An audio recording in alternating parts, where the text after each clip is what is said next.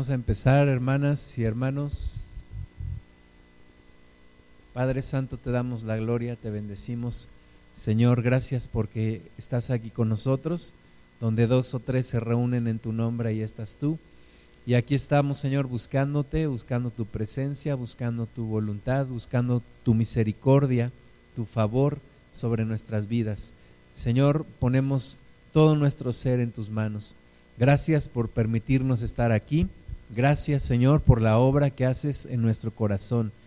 Y gracias, Padre, por nuestros hermanos que vienen en camino. Los bendecimos, reprendemos todo obstáculo en el nombre de Jesús, para que ellos también prontamente estén ya con nosotros. Señor, te pedimos que nos hables, que nos toques, que nos llenes con tu Santo Espíritu y que sea un día lleno de tu presencia, de la comunión contigo, de tu bendición. Guíanos, por favor, en esta palabra. Háblanos, Señor, a nuestra vida y que se cumpla tu propósito para gloria de tu nombre. En el nombre de Jesús. Amén. Pues vamos a la carta a los romanos en el capítulo 9. Hemos estado viendo el capítulo 8. Eh, nos, nos estuvimos ahí leyendo, habíamos dicho que el capítulo 8 es el corazón de la carta a los romanos. Y ahora vamos con el capítulo 9. En mi Biblia, el capítulo 9 tiene un título y dice la elección de Israel. Vamos a leer del, del versículo 1 hasta el versículo 29 y luego vamos, vamos deteniéndonos y explicando Amén. Romanos 9.1 dice, verdad digo en Cristo, no miento, y mi, coraz y mi conciencia, perdón, me da testimonio en el Espíritu Santo, que tengo gran tristeza y continuo dolor en mi corazón, porque deseara yo mismo ser anatema, separado de Cristo, por amor a mis hermanos, los que son mis parientes según la carne que son israelitas, de los cuales son la adopción, la gloria, el pacto, la promulgación de la ley, el culto y las promesas, de quienes son los patriarcas y de los cuales según la carne vino Cristo, el cual es Dios sobre todas las cosas, bendito por los siglos. Amén. Y, y empieza aquí entonces este capítulo hablándonos del dolor de Pablo por su pueblo, del dolor del apóstol Pablo por sus, por sus paisanos, por los judíos. Dice que hay un, una gran tristeza y un continuo dolor en su corazón, porque a pesar de que ellos tuvieron la adopción, la gloria, el pacto, la promulgación de la ley, el culto y las promesas, y de ellos son los patriarcas, y de ellos vino el Cristo, pues dice ahora están están separados de, Dios, están apartados de Dios. Entonces hay un gran dolor en el corazón de Pablo por, por su propio pueblo. Así como tú y yo deberíamos de sentir un dolor por nuestra gente que todavía no conoce de Cristo. Versículo 6. No que la palabra de Dios haya fallado, porque al pensar en esto, que los judíos han quedado hasta este momento fuera del, pues de la salvación, dice Pablo, bueno, alguno pudiera pensar que la palabra de Dios falló, pero dice Pablo, no que la palabra de Dios haya fallado, porque no todos los que descienden de Israel son israelitas, ni por ser descendientes de Abraham son todos hijos, sino que en Isaac te será llamada descendencia. Esto es, no los que son hijos según la carne son los hijos de Dios, sino los que son hijos según la promesa son contados como descendientes. Porque la palabra de la promesa es esta, por este tiempo vendré y Sara tendrá un hijo. Y no solo esto, sino también cuando Rebeca concibió de uno, de Isaac nuestro padre, pues no había no habían aún nacido, ni habían hecho aún ni bien ni mal, para que el propósito de Dios conforme a la elección permaneciese, no por las obras, sino por el que llama. Se le dijo, el mayor servirá al menor, como está escrito, a Jacob amé, mas a Esaú aborrecí. El día de hoy vamos, vamos a entrar a un tema un, tanto difícil porque eh, primero dice, dice Pablo, no es que la palabra de Dios falló, porque no son todos israelitas, es decir, no, no toda la descendencia de Abraham em, estaba, estaba considerada o estaba, en ese, o estaba viviendo en ese pacto. Y luego entra a la parte de la elección de Dios, ¿por qué Dios escogió a Jacob y no a Esaú? Porque dice que aún no nacían y Dios ya había escogido a Jacob, dice no habían hecho ni bien ni mal, pero Dios ya había escogido a Jacob, puesto que él dijo, que el, mayor serviría al menor. Entonces, vamos a entrar en un tema un poco, un poco controversial y, y, necesitamos la dirección del Espíritu Santo para entender hasta dónde llega la voluntad soberana de Dios y en dónde entra la, el libre albedrío y la decisión de cada hombre de acercarse o no a Dios. Vamos a continuar leyendo versículo 14, ¿qué pues diremos? ¿Que hay injusticia en Dios? O sea, ¿es injusto Dios por llamar a Jacob y no a Esaú? Dice Pablo, en ninguna manera. Pues a Moisés dice, tendré misericordia del que yo tenga misericordia y me compadeceré del que yo me compadezca. Así que no depende del que quiere ni del que corre, sino de Dios que tiene misericordia. Entonces, aquí es donde tú y yo nos podríamos preguntar, ¿por qué tú y yo estamos hoy aquí y otros no están? ¿Por qué Dios te tocó a ti y no a otro? ¿Por qué tú escuchaste la palabra de Dios y no otro? Y tú puedes decir, pues es que yo me acerqué a Dios, yo abrí mi, corazón a Dios, pero dice aquí el versículo 16 que no depende del que quiere, ni depende del que corre. O sea, no depende de nuestras obras. Dice, depende de Dios que tiene misericordia. Y dice ahí en el versículo 15 que Dios le dijo a Moisés, yo tendré misericordia del que yo tenga misericordia y me compadeceré del que yo me quiera compadecer. Entonces hay una voluntad soberana de Dios de tener misericordia de quien Él quiera tener misericordia. Y Pablo dice entonces, ¿hay injusticia? ¿Es Dios injusto?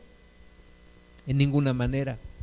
Versículo 17, porque la escritura dice a Faraón, para esto mismo te he levantado, para mostrar en ti mi poder y para que mi nombre sea anunciado por toda la tierra de manera que de quien quiere tiene misericordia y al que quiere endurecer, endurece. Fíjate qué cosa tan difícil, ¿no? A unos Dios tiene misericordia y a otros Dios endurece su corazón. Y entonces uno puede decir que injusto es Dios. ¿Por qué a unos sí tiene misericordia y por qué a otros les endurece el corazón? ¿Por qué a Moisés lo llamó para misericordia y por qué a Faraón le endureció el corazón? Versículo 19. Pero me dirás, ¿por qué pues sin culpa? Porque quien ha resistido a su voluntad. O sea, si Dios tiene misericordia de unos y endurece el corazón de otros, entonces la pregunta es, ¿por qué inculpa Dios a esas personas? Si es su voluntad tener misericordia de unos y endurecer el corazón de otros. Aquí es donde te digo que necesitamos la dirección del Espíritu de Dios. Versículo 20, más antes, oh hombre, ¿quién eres tú para que alterques con Dios? Cuando de repente decimos, es que pobres de los aztecas van a ir al infierno y nunca conocieron el Evangelio. Oh, pobres de los musulmanes, nunca han escuchado el Evangelio y se van a ir al infierno. ¿Y, y decimos qué injusto es Dios. Y dice aquí Pablo, ¿quién eres tú para que alterques con Dios? ¿Quién eres tú para juzgar a Dios? ¿Quién eres tú para decir que Dios es injusto? Dice, dirá el vaso al barro, dirá el vaso de barro al que lo formó, ¿por qué me has hecho así? ¿Podemos nosotros juzgar las obras de Dios? ¿Podemos nosotros decir que Dios es injusto? ¿Podemos nosotros juzgar las decisiones de Dios? Versículo 21. ¿O no tiene potestad el alfarero sobre el barro para hacer de la misma masa un vaso para honra y otro para deshonra? ¿No puede Dios hacer eso? ¿Y qué si Dios, queriendo mostrar su ira y hacer notorio su poder, soportó con mucha paciencia los vasos de ira preparados para destrucción, y para hacer notorias las riquezas de su gloria, las mostró para con los vasos de misericordia, que él preparó de antemano para gloria, a los cuales también ha llamado, esto es, a nosotros, no solo de los judíos, sino también de los gentiles. Fíjate, dice aquí que hay unos vasos preparados para honra y otros para deshonra. Y de nuevo, ¿es injusto Dios? Vamos a analizar un poco eso. Dice el versículo 25, como también en Oseas dice, llamaré pueblo mío al que no era mi pueblo y a la, y a la no amada, amada. Y en el lugar donde se les dijo, vosotros no sois pueblo mío, allí serán llamados hijos del Dios viviente. Y ahí entramos nosotros. Nosotros no éramos pueblo, nosotros no estábamos en el pacto de Dios, pero dice aquí que en el lugar donde se les dijo, ustedes no son pueblo, serán llamados hijos del Dios viviente. Ahí entramos nosotros. Gracias a Dios por su misericordia.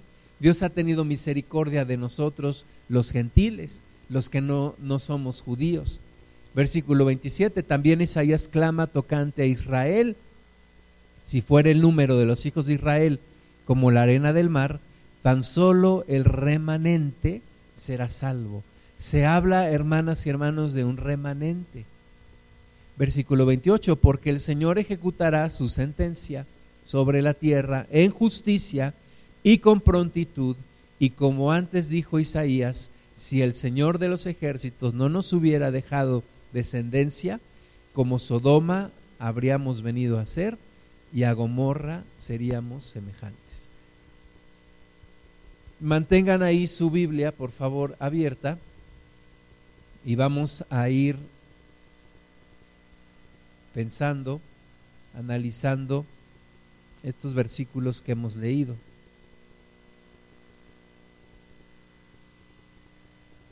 El tema de hoy se llama la fidelidad de Dios.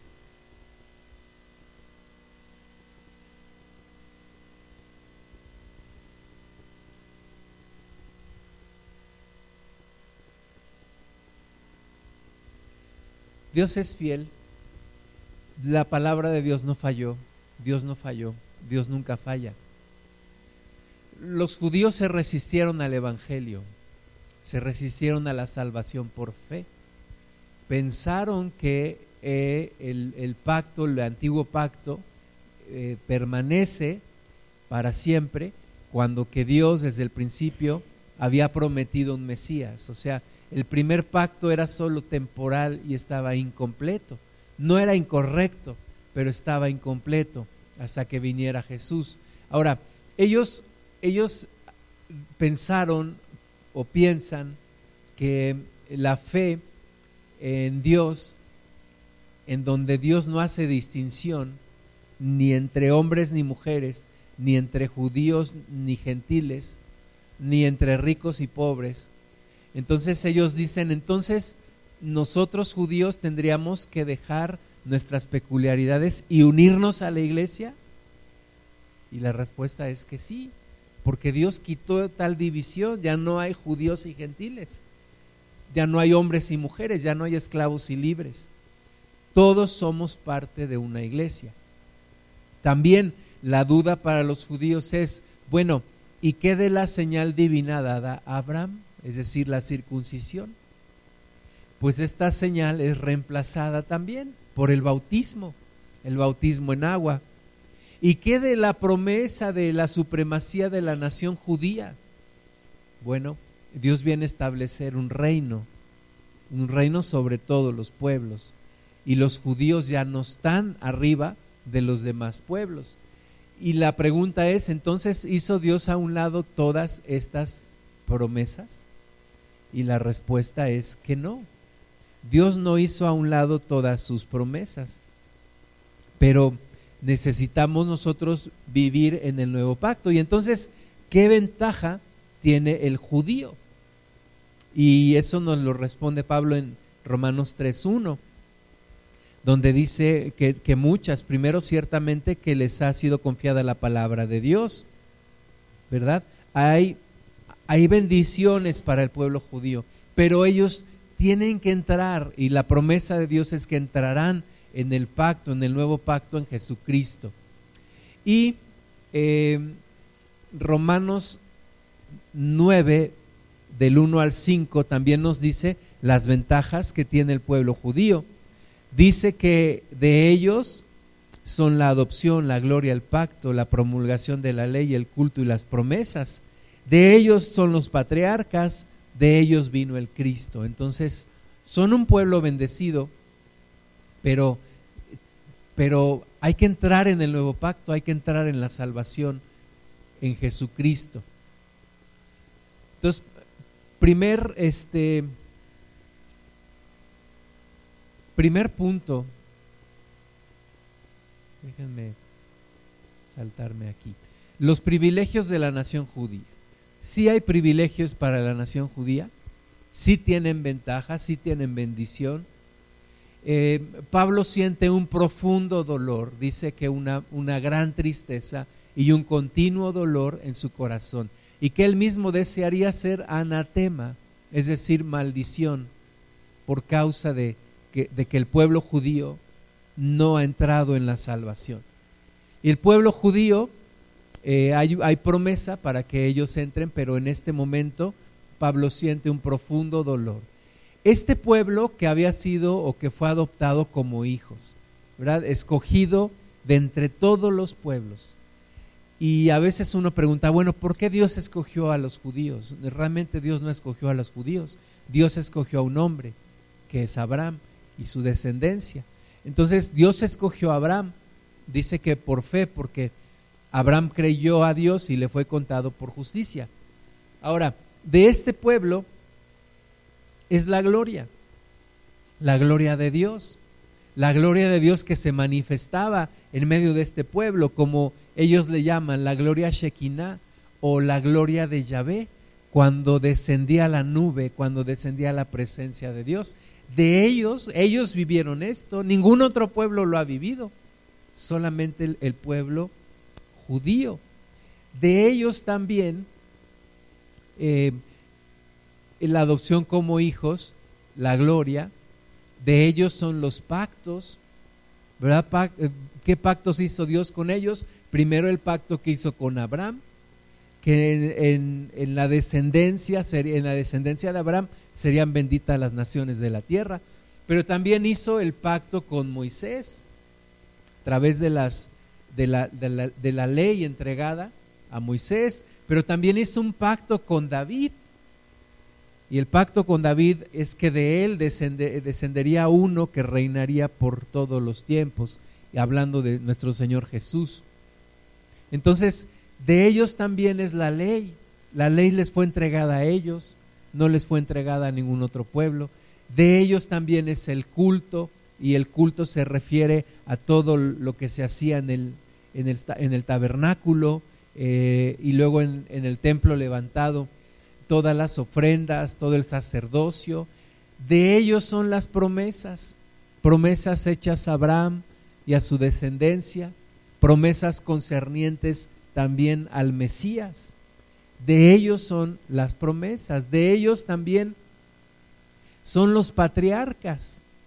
Imagínate que tú estuvieras, que tú fueras judío y en lugar de que en la escuela te enseñen acerca de Miguel Hidalgo y José María Morelos, te enseñan historia y te enseñan acerca de Moisés, de David, ¿verdad? De ellos son los patriarcas del pueblo judío. Y más importante aún, de ellos es el Mesías, el Cristo vino de esta nación judía. Entonces, ¿qué ventaja tiene el ser judío? Pues todo esto, todo esto. Mas dice Pablo, yo de nada me gloriaré, sino en la cruz de Cristo. O sea, al final sí tienen ventajas, es bendición, pero por sobre todo la cruz de Cristo que nos hace salvos a todos. Entonces, hay, una, hay unos privilegios de, de ser judío y ante todo esto que Pablo ve y analiza, dice, yo siento una gran tristeza y un gran dolor en mi corazón porque mi pueblo, teniendo todo esto, hoy no está en el camino de Dios y no es salvo. Y dice que tiene una gran tristeza y un continuo dolor en el corazón. Y tú y yo deberíamos experimentar una gran tristeza y un continuo dolor en nuestro corazón por causa de nuestros paisanos mexicanos que no conocen a Cristo.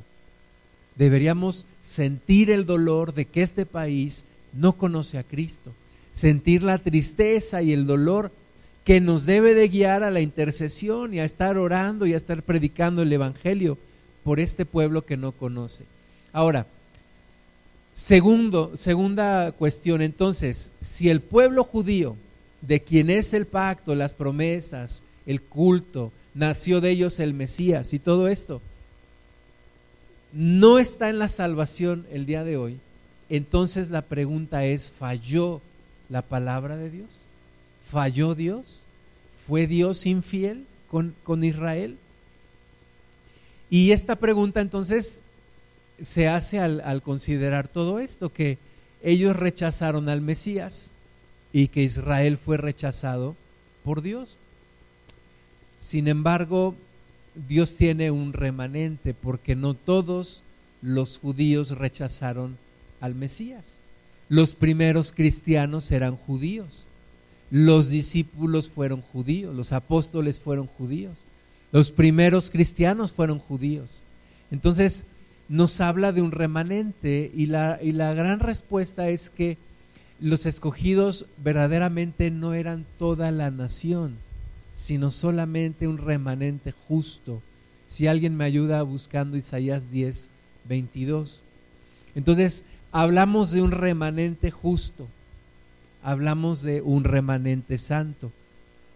Y algo similar ocurre en la iglesia hoy. Eh, no todos, desgraciadamente, no todos los que se congregan son realmente cristianos. No todos los que dicen Señor, Señor son realmente discípulos del Señor Jesús. Isaías 10, 22, ¿alguien lo tiene?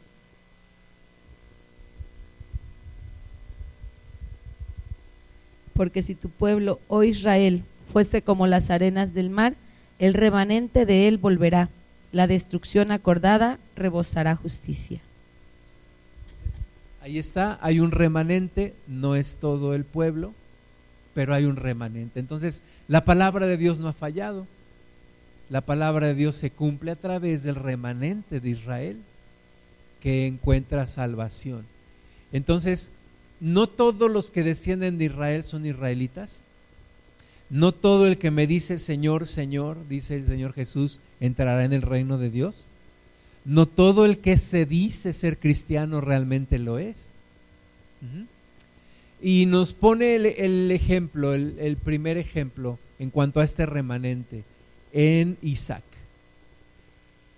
En, en Isaac sabemos que había otro, otro otro hijo de Abraham, que era Ismael.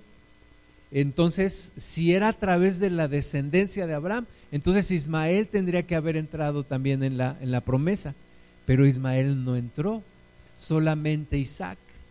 Entonces, el remanente es aquella parte de la simiente de Abraham que sí entra en la promesa. La promesa en este caso estaba limitada a Isaac y no a Ismael. Ahora los por eso los árabes en su Corán pues dicen que fue al contrario, que realmente la promesa era en Ismael y no en Isaac. pero sabemos que la Biblia dice que era en Isaac. En Isaac te será llamada descendencia. Y la simiente de Abraham entonces tiene tres significados. Primero, la simiente natural, ¿verdad? Por eso Jesús les dijo a, a los judíos, ustedes su padre no es Abraham, su padre espiritual no es Abraham, ustedes les dijo son hijos del diablo porque las obras de su padre el diablo quieren hacer. Entonces hay una simiente natural, ¿verdad? No se puede negar que eran descendientes de Abraham, sin embargo, espiritualmente hablando, no seguían las obras de Abraham ni la fe de Abraham. Segundo, la simiente verdadera. De acuerdo a Romanos 9, 7 dice, ni por ser descendientes de Abraham son todos hijos, sino en Isaac te será llamada descendencia. Ese remanente del pueblo judío que sí estaba en la fe en, en Cristo. Y luego la iglesia, de acuerdo a, a Gálatas 3, 29, la iglesia, alguien si me ayuda a mí, buscando Gálatas 3, 29, la iglesia pues es llamada en esa, en esa simiente eh, bendita que creyó que es salva, que acepta a Jesús y que tiene salvación. Amén. Entonces hay tres significados ahí de la simiente. ¿Ya lo, lo tienes? Y si son de Cristo, también son descendientes de Abraham y herederos según la promesa. Entonces nosotros, no siendo simiente natural, pero si somos de Cristo, entonces somos también descendientes de Abraham espiritualmente y herederos según la promesa. Amén. ¿Están aquí? Entonces, no todos los judíos están o estuvieron dentro del propósito de Dios. El ser meramente descendiente de Abraham no implica que automáticamente heredaron la salvación. Y Abraham tuvo dos hijos, solamente uno recibió la promesa del pacto. Ahora vamos con Jacob, segundo ejemplo que está escrito ahí, y aquí necesitamos mucho la dirección del Espíritu Santo. Jacob, de acuerdo a los versículos del 10 al 13, porque eh, dice el versículo 11, no habían aún nacido, Jacob y Esaú, ¿te acuerdas? Eh, Raquel tuvo, tenía dos, dos hijos, perdón, Raquel o Rebeca, Rebeca, Rebeca, esposa de Isaac, tenía dos hijos en su vientre. Y dice el versículo 11, no habían aún nacido, ni habían hecho aún ni bien ni mal para que el propósito de Dios se cumpliese conforme a la elección, permaneciese no por las obras, sino por el que llama. O sea, Dios profetizó, Dios dijo, el mayor servirá al menor. No habían aún nacido, hermanas y hermanos. Lo que quiere decir esto es, Jacob no era moralmente mejor que su hermano. La elección no fue hecha por obras. No era porque Jacob era bueno y Esaú era malo, ¿verdad? Aunque después también vemos que Esaú rechazó la primogenitura por un plato de lentejas, ¿sí? Y aquí es donde necesitamos dirección del Espíritu Santo, porque el futuro de dos naciones se determinó por una palabra que Dios dio. Dios dijo, el mayor servirá al menor.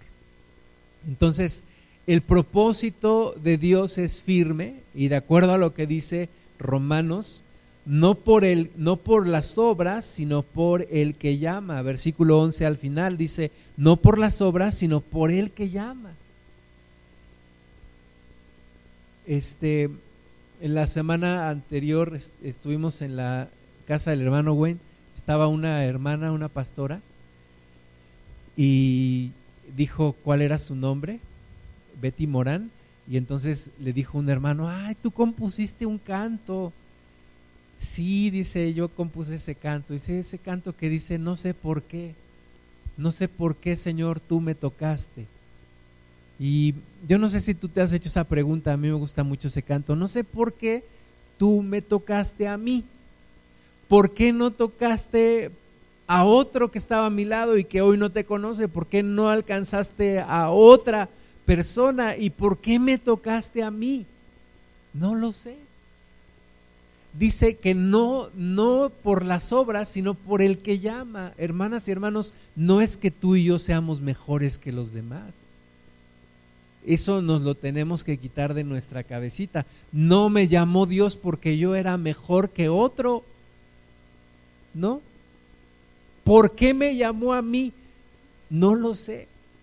¿Por qué me tocó mi corazón Dios? No lo sé.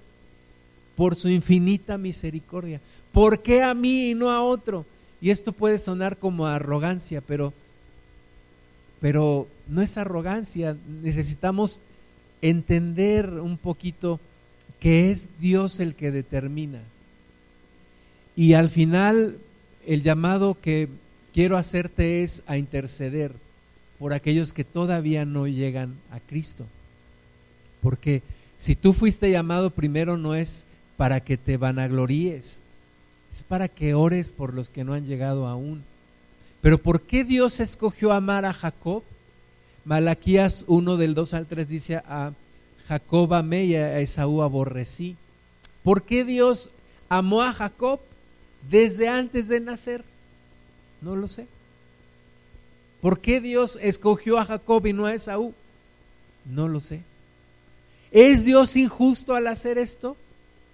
De ninguna manera, dice Pablo. De ninguna manera. Entonces, la simiente verdadera son aquellos hijos de la promesa, aquellos que reciben la promesa. Entonces, la, la pregunta, como decía, es, ¿es Dios injusto?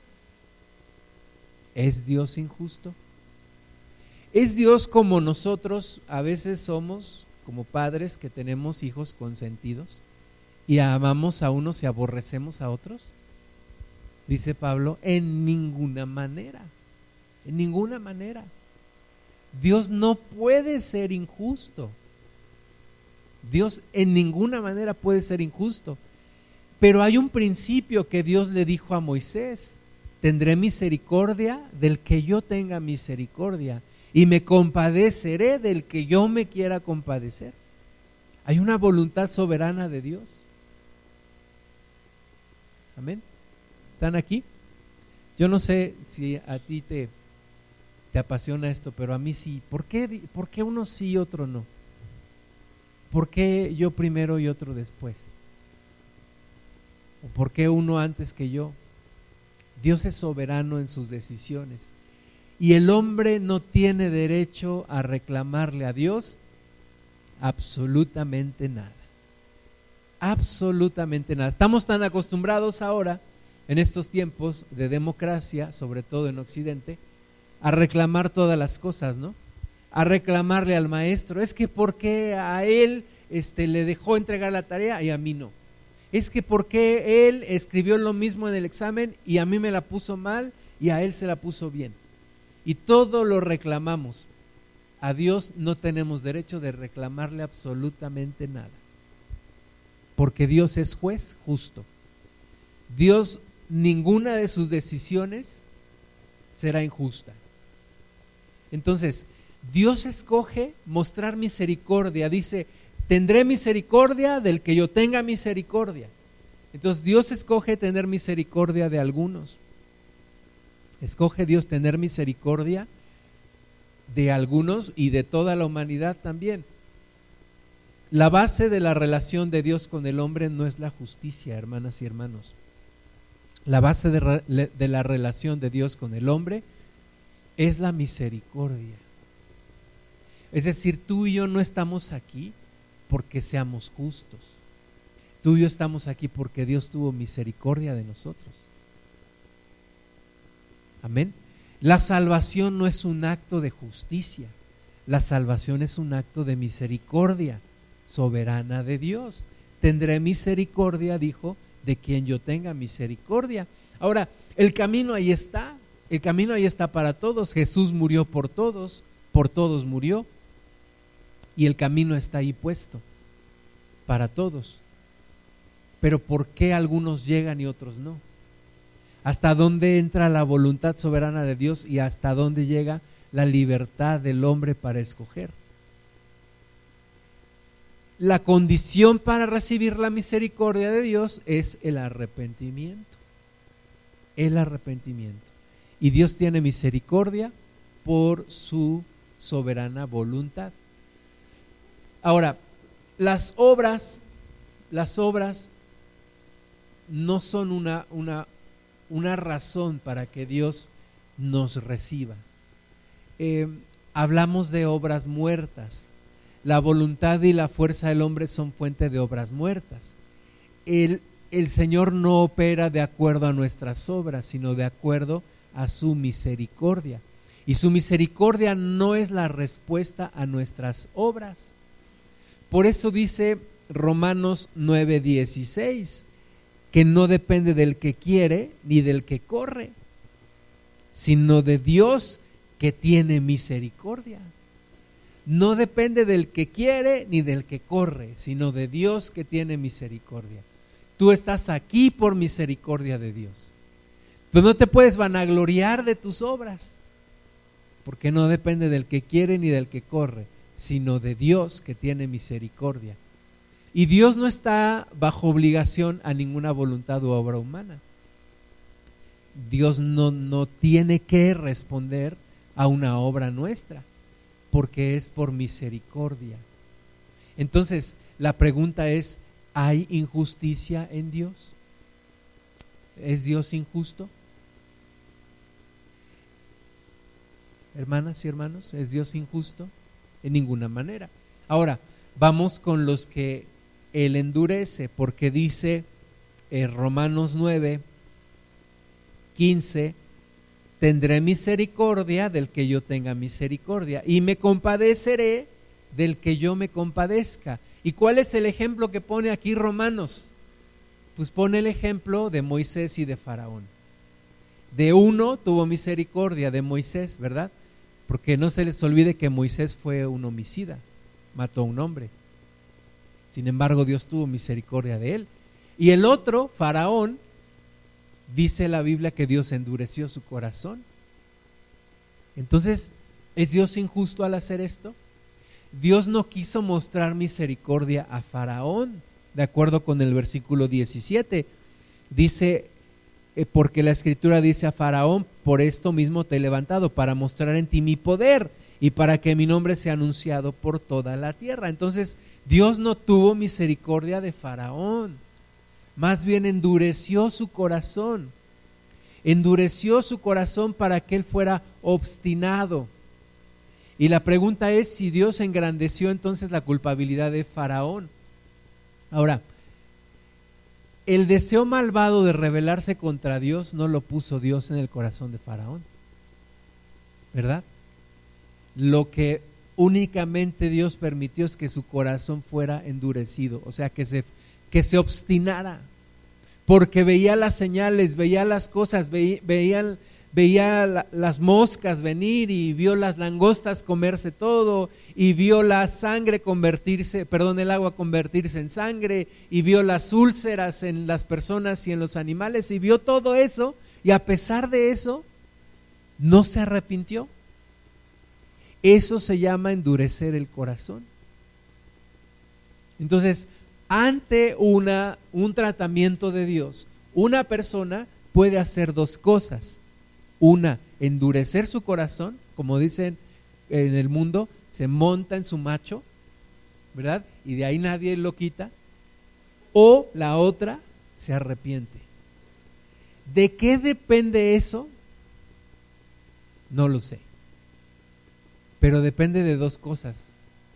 De la soberana voluntad de Dios y de la libertad que esa persona tiene para escoger. ¿Hasta dónde llega una y hasta dónde llega la otra? No lo sé, pero depende de esas dos cosas. ¿Cuál debería de ser nuestra oración, hermanas y hermanos? Nuestra oración por nuestros familiares que no conocen a Dios, nuestra oración por nuestros amigos que no se han acercado a Cristo y que confían en sus obras, nuestra oración por la gente que está alrededor nuestro y por nuestro país, ¿cuál debe de ser nuestra oración? Señor, no endurezca su corazón. Al contrario, emblandécelo para que vengan a arrepentimiento. Esa debe de ser nuestra oración. Que la gente no endurezca su corazón como lo hizo Faraón. Y él tuvo un corazón obstinado. Ahora, ¿por qué Dios permitió que el corazón de Faraón se endureciera y se obstinara? Bueno, Dios tenía algunos propósitos. Primero, que Israel entendiera claramente quién los estaba librando. Que no quedara absolutamente ninguna duda que Dios era el que estaba haciendo todo. Y que las maravillas de Dios se contaran y se conocieran. También que ellos pudieran llevar las posesiones con las que salieron de Egipto. Que Dios multiplicara sus señales para que todo el pueblo, no solamente Israel y Egipto, porque esto se supo se supo alrededor y los pueblos de alrededor supieron de todas las señales que Dios hizo. Y para que el nombre de Dios fuera declarado en toda la tierra, aún hasta el día de hoy. Por esas razones Dios permitió que el corazón de Faraón se endureciera. Entonces, no aumenta la culpa de, de, Faraón, simplemente Dios permitió que Faraón siguiera y permaneciera en su actitud de desobediencia y de desafío ante Dios.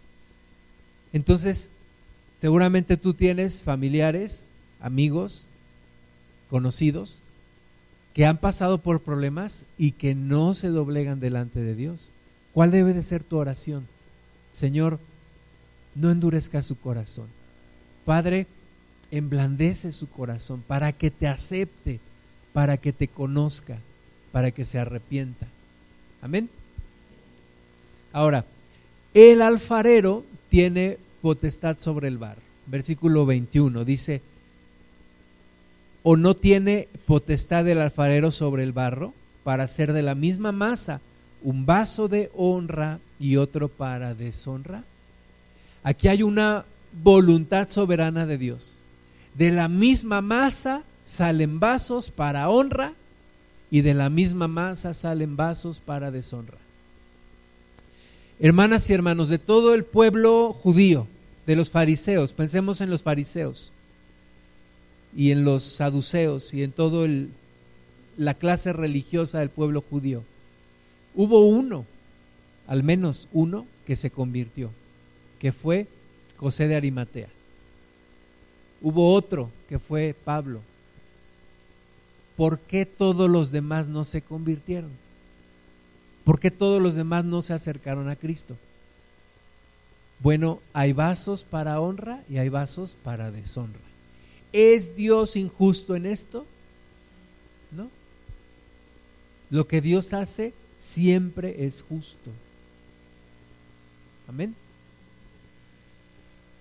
Decir que Dios es injusto es ponerme en una posición de juez sobre Dios. Y yo nunca podré juzgar a Dios yo nunca podré ser más justo que Dios. A veces nosotros decimos, es que qué injusticia de Dios, pobres de los aztecas que murieron sin conocer a Cristo. Yo no puedo juzgar a Dios, yo no puedo decir que yo soy más justo que Dios. Y si Dios tuviera que justificar sus acciones, dejaría de ser soberano. ¿Verdad? Si nos tuviera que explicar, oye, es que mira, yo hice esto porque... No, Dios no tiene que darle explicaciones a nadie. Dios tiene unos vasos para honra y otros vasos para deshonra. Y su voluntad es libre y su voluntad es ley. Él no puede ser injusto, Él no puede mentir, es imposible que Dios mienta y es imposible que Dios sea injusto. Ahora, mi razonamiento humano de repente me lleva a pensar, y a juzgar los actos de Dios, pero eso es caer en necedad. Y eso no es correcto. Yo no puedo juzgar los actos de Dios.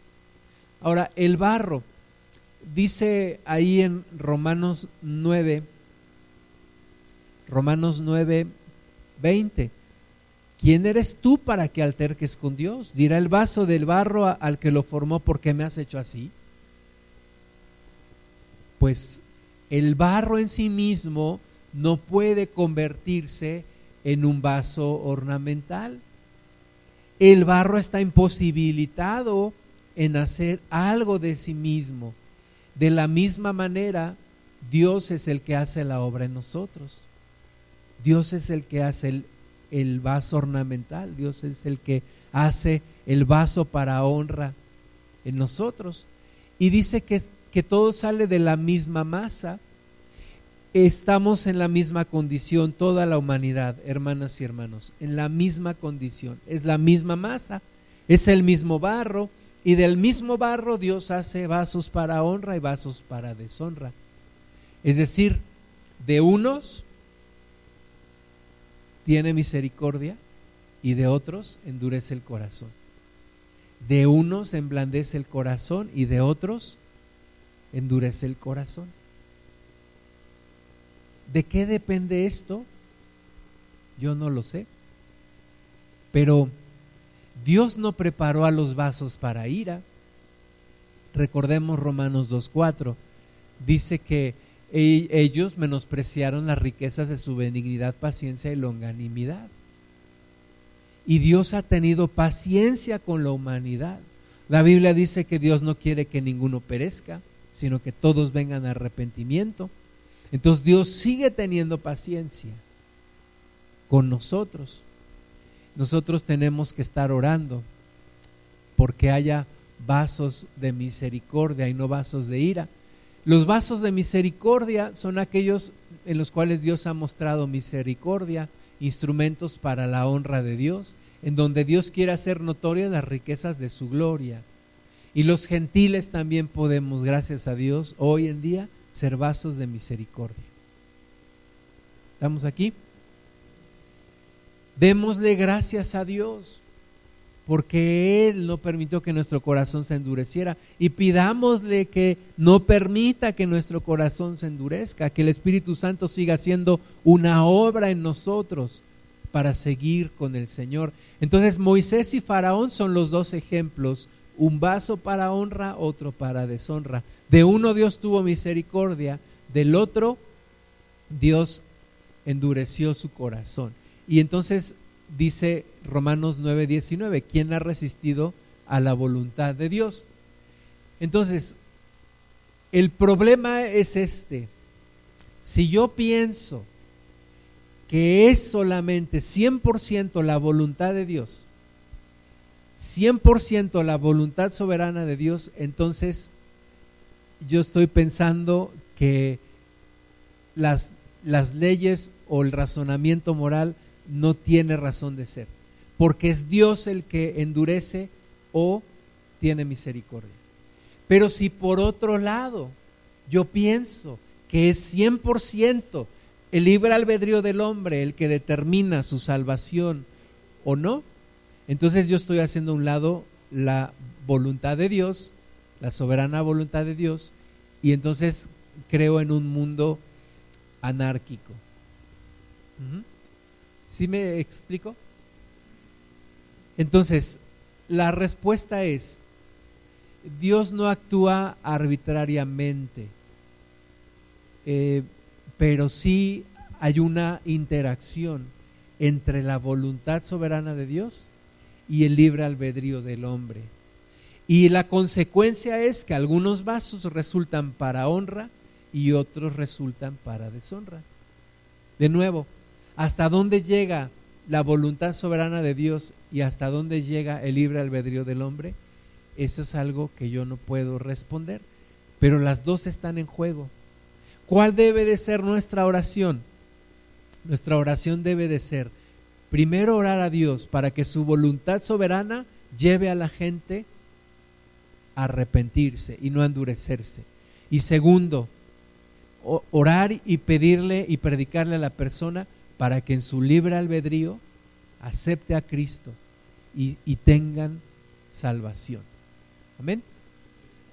Son cosas en las que hay que hay que pensar, hay que orar, hay que reflexionar, hay que actuar y hay que pedirle a Dios que muestre su gloria y que en este tiempo haya más vasos de honra y menos de deshonra. que desgraciadamente estamos viendo lo contrario, cómo el mundo sigue en, en su afán de, de deshonrar a Dios, pero oremos al Señor que en estos, en estos últimos tiempos haya una gran cosecha y muchos vasos para honra sean levantados. Vamos a orar. Padre, gracias te damos por tu palabra. Señor, tú eres justo en todo lo que haces. Tú eres fiel en todo lo que haces. Perdónanos cuando te hemos juzgado, cuando hemos dicho que eres injusto en algo, cuando nuestra estrecha capacidad para ver las cosas nos hacen pensar que tú pudieras ser injusto. Señor, haznos vasos para honra y no para deshonra. Señor, ayúdanos a permanecer.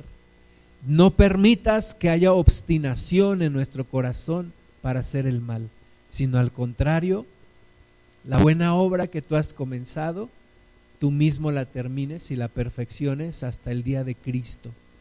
Y en otras personas que están a nuestro alrededor, Señor, ten misericordia de ellos, alcánzalos, Padre. No dejes que sus corazones se endurezcan, sino que emblandécelos tú, Señor. Tócalos tú, Padre, para que ante la adversidad ellos se arrepientan, te busquen y nosotros estemos ahí para ayudar, para llevar tu palabra, para orar por ellos. Te damos la gloria a ti, Señor, y te bendecimos en el nombre de Jesús. Amén.